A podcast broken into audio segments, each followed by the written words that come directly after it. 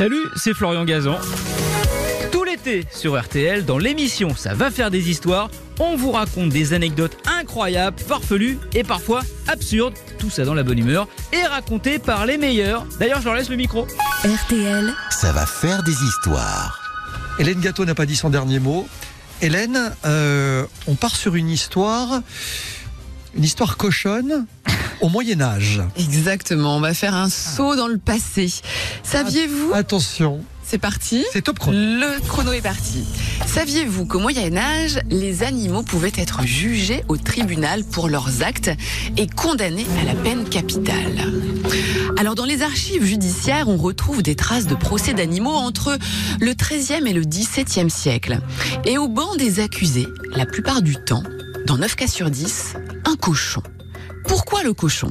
Bah, À double titre. D'abord parce qu'à l'époque, le cochon était partout. À la campagne, dans les villes, dans les cours, dans les rues. Le cochon divaguait. C'était un véritable éboueur. On le retrouvait aussi dans des cimetières où il tentait de déterrer les corps.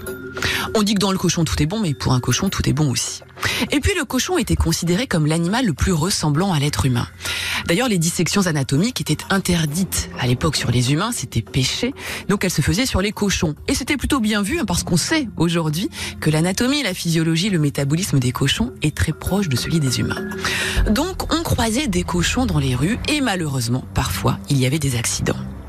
Alors il reste peu de traces de ces jugements, de ces exécutions, mais il y en a une qui a été très bien documentée. C'est l'histoire de la truie de Falaise, le village de Normandie. Cette truie, âgée de 3 ans, avait commis l'irréparable. Elle avait, dévoré le bras et le visage d'un nourrisson de 3 mois qui était tombé de son landau. L'enfant mourut.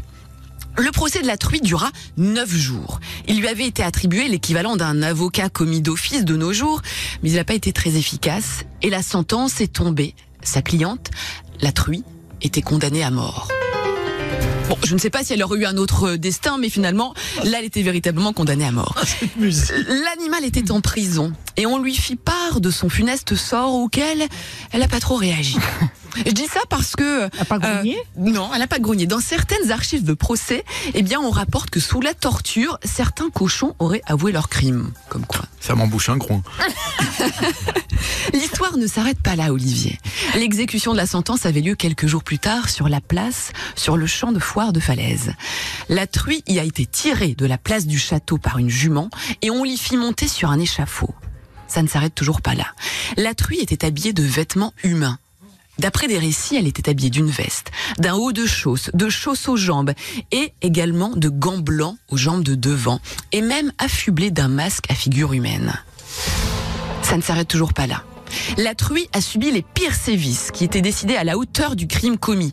On lui coupa le groin, on l'entailla de partout, on la pendit à une fourche la tête en bas jusqu'à ce que la mort s'en suive. Puis le cadavre fut traîné sur la place par la jument avant que les restes soient placés sur un bûcher et brûlés. Et à ce procès assistait, chers amis, une foule immense. Le vicomte de Falaise et son entourage, des gens de la ville et de la campagne. C'était de coutume de rendre ces exécutions publiques. Mais ça ne s'arrête toujours pas là. Et j'en terminerai là. Le vicomte avait eu l'idée que les paysans viennent assister à l'exécution en famille et avec leurs cochons pour que leur spectacle et la sentence servent d'exemple aux congénères de la truie exécutée et que les cochons se tiennent à carreau. Voilà cette histoire dont une peinture murale avait été réalisée pour rendre compte de cet événement dans l'église de la Trinité de Falaise.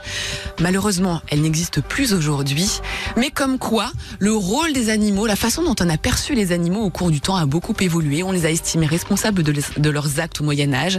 Ils étaient jugés. Aujourd'hui, eh bien, euh, euh, on les considère encore parfois comme des choses. Euh, voilà l'évolution finalement qui est retracée à travers cette histoire de la façon dont on considère les animaux.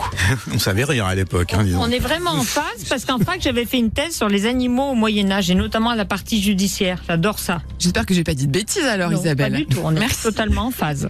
J'ai fait une thèse aussi sur les cochonnes. donné.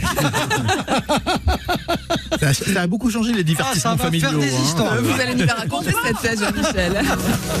Merci d'avoir écouté cette histoire. Retrouvez tous les épisodes sur l'application RTL et sur toutes les plateformes partenaires.